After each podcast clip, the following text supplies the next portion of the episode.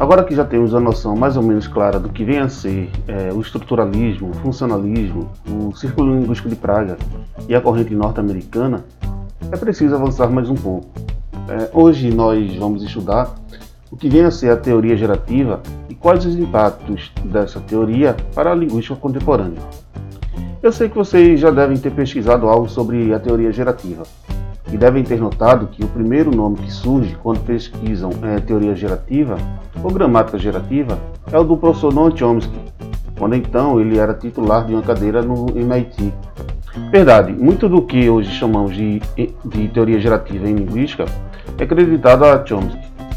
Bem, mas antes que possamos entender como o gerativismo vem a se tornar uma teoria com validade científica, é preciso perseguir as bases que antecedem e que sustentam, por assim dizer, o modelo teórico proposto por Chomsky. Essas bases elas têm seus alicerces bem antes do invento da teoria. Elas remontam a alguns séculos anteriores, quando alguns filósofos estavam em busca do que hoje chamamos de validade universal da ciência. Já já eu vou falar mais sobre esses filósofos e como os pensamentos estruturados por eles contribuíram para a formação do gerativismo. Vamos voltar para Chomsky? A figura central da teoria gerativa? Bem, o gerativismo começa a lançar luzes no pensamento linguístico a partir de 1959, quando Chomsky publica a resenha de um livro chamado De Comportamento Verbal. Esse livro era um, era um livro de um teórico behaviorista chamado Skinner, mas o que é o behaviorismo? Bem, esse tal de behaviorismo era uma teoria bem forte à época. E, em linhas gerais, ele tinha como fundamento explicar o comportamento verbal humano. Skinner tinha a intenção de aplicar essa teoria aos domínios da linguagem. Os behavioristas acreditavam que o comportamento verbal podia ser analisado por meio da manipulação do ambiente físico do falante, através de controles de variáveis como estímulo, resposta e privação. Chomsky, no artigo, ele argumenta que o comportamento verbal é independente do estímulo. Ele intuía também que o conjunto de sentenças de uma língua é infinito, pois nós todos somos capazes de produzir e compreender uma infinidade de sentenças que nunca ouvimos antes. Portanto, a teoria behaviorista não se sustenta, pois não é possível reduzir o comportamento verbal do ser humano a meras associações baseadas em estímulo e resposta.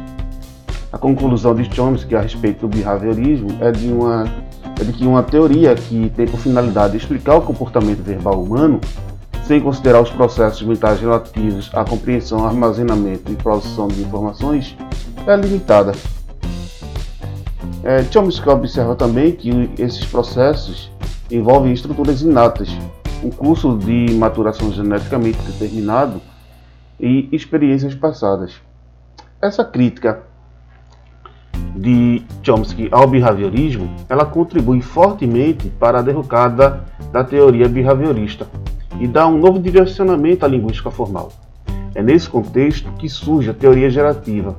Ela buscava, em resumo, é, encontrar respostas para algumas questões. A primeira delas diz respeito ao nosso conhecimento linguístico. E que consiste esse conhecimento? A segunda delas diz respeito ao modo como esse conhecimento é adquirido. O gerativismo representa uma quebra com o behaviorismo e com o estruturalismo, e ao mesmo tempo se constitui como um novo paradigma científico. Mas para que a gente possa avançar, é preciso antes fazer um caminho de volta. Sabe aquilo que eu comentei lá no início? É, eu comecei falando sobre as bases filosóficas que constituem o pensamento de Chomsky. São para essas bases que nós vamos fazer o retorno agora, antes de avançarmos para a questão do gerativismo.